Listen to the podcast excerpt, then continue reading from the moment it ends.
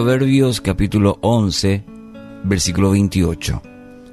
Quien confía en sus riquezas se encamina al fracaso, pero quien es honrado camina seguro al triunfo. Qué lindo pasaje, Proverbios 11, 28. El título para hoy, la mejor inversión. Muchas personas corren detrás del dinero, como se dice se ha vuelto amo y señor de su vida. De hecho, todo lo que escuchamos, noticias, eh, todo lo que pasa gira en torno a este tema mucho, bastante, sobre el tema del dinero. Lo bueno o lo malo eh, tiene este tinte detrás, el dinero. Se cree que cuanto más se tiene, bueno, que uno más felicidad puede experimentar. Pero la verdad de la vida nos muestra que no es tanto así. El que más tiene, como dice, más quiere. Es un verso que, una frase que se utiliza y mucho. Busca saciar constantemente ese vacío que el dinero nunca va a poder llenar. Sí, uno puede tener en la cartera, en el bolsillo, la billetera, suficiente dinero en el banco, ayuda quizás para un buen pasar, para momentos de felicidad, pero, pero nunca podrá traer verdadera felicidad. El que pone su confianza en las riquezas se vuelve una persona egoísta. Cree que puede estar por encima de todo porque ha, y sí, ha depositado su seguridad en lo que ha logrado en lo que tiene. Poner toda la confianza en las riquezas, según la palabra y el libro de Proverbios nos ayuda en eso a entender que es necedad. El mismo Jesús, el Maestro, de, dejó en claro este principio. Mateo 6, 19 al 21. No traten de amontonar riquezas aquí en la tierra. Esas cosas se echan a perder o son destruidas por, por la polilla. Además, los ladrones pueden entrar y robarlas. Es mejor que amontonen riquezas en el cielo. Allí nada se echa a perder ni la polilla lo destruye. Tampoco los ladrones pueden entrar y robar.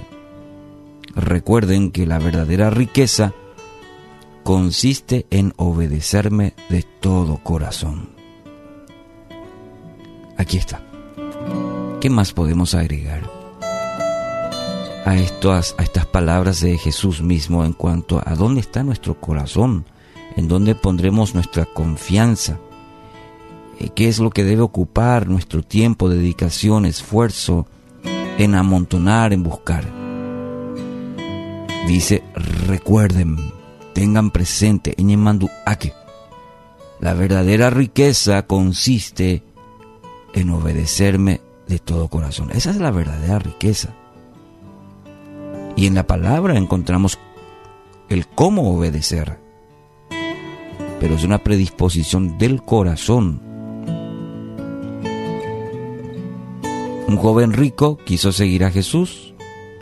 Pero ¿qué pasó? Bueno, y no estuvo dispuesto a dejar su riqueza. Dios que conocía su corazón y sabía que, aunque conocía toda la ley, y la cumplía según él, Dios apuntó a su corazón, a lo que realmente donde está vuestro tesoro, allí estará vuestro corazón. Y sabía que su tesoro mayor eran las riquezas. Y Dios apuntó ahí y no estuvo dispuesto. Es decir, se aferró, se aferró más en lo que su dinero pudiera ofrecer que seguir las instrucciones, que ser obediente a Dios. Y la historia dice que se fue triste es decir, sabía la palabra, sabía lo que representaba, pero no estuvo dispuesto a obedecer.